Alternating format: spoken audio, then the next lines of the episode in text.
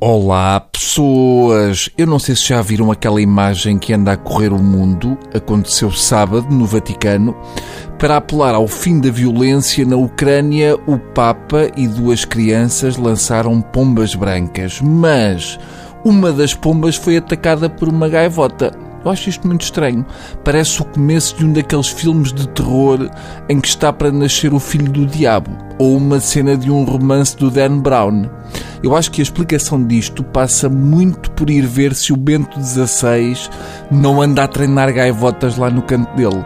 Vão lá, que provavelmente vão apanhá-lo sentado no banco de jardim a atirar petinga às gaivotas. Ou isso, ou o Papa Francisco esteve a comer camarões antes de lançar os pombos. Seja como for, eu acho que no fundo uma gaivota é uma espécie de pomba do Espírito Santo depois de malhar e com esteroides. Eu sou a favor de símbolos mais másculos. A igreja tem de ser mais musculada. Qual cordeiro? Este é o mamute de Deus que tira o pecado do mundo. Tem mais pujança. Portanto, vamos lá aligerar isto. Domingo descobri que ainda está a dar uma coisa que é a Casa dos Segredos, Desafio Final, que é uma cena muito estranha porque estão lá enfiados tipos de várias Casas dos Segredos de anos diferentes.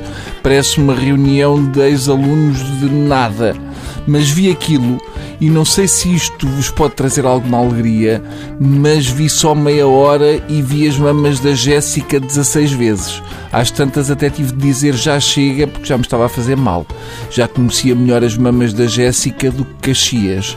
Mas esta Casa dos Segredos, desafio final deste domingo, consistia em pôr os concorrentes que estão fechados dentro da casa a meter a mão num aquário com ratos, minhocas, etc. É giro olhar para a cara de enojados que eles fazem ao ver umas quantas lesmas gordas dentro de um aquário. É bem feito, é o que nós sentimos quando vemos o programa.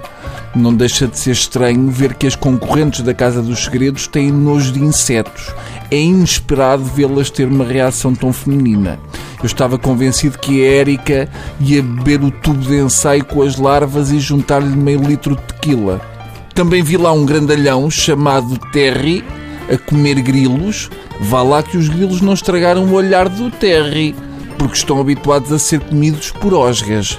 Mas valeu a pena ver um momento de televisão de grande quilate, que foi uma discussão entre Zezé Camarinha e Bernardina. Como podem calcular, juntar Bernardina e Camarinha é o mesmo que ver um caminhão tiro carregado de concertinas espetar-se de frente contra uma carroça carregada de marquises de alumínio. A Bernardina chamou porco ao Camarinha e o Camarinha chamou-lhe a maior quenga do país. E começaram a chover azeitonas em toda a Península Ibérica. Eu diria que o Zezé Camarinha estraga tudo onde entra, não fosse aquilo ser a Casa dos Segredos. O Zezé Camarinha, cada vez que abre a boca, consegue fazer daquela malta da Casa dos Segredos gente que frequentou a Sorbonne. Até a Malala quer ir aos cornos ao Zezé Camarinha.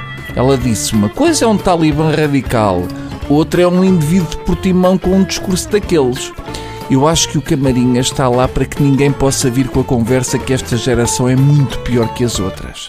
Adeus.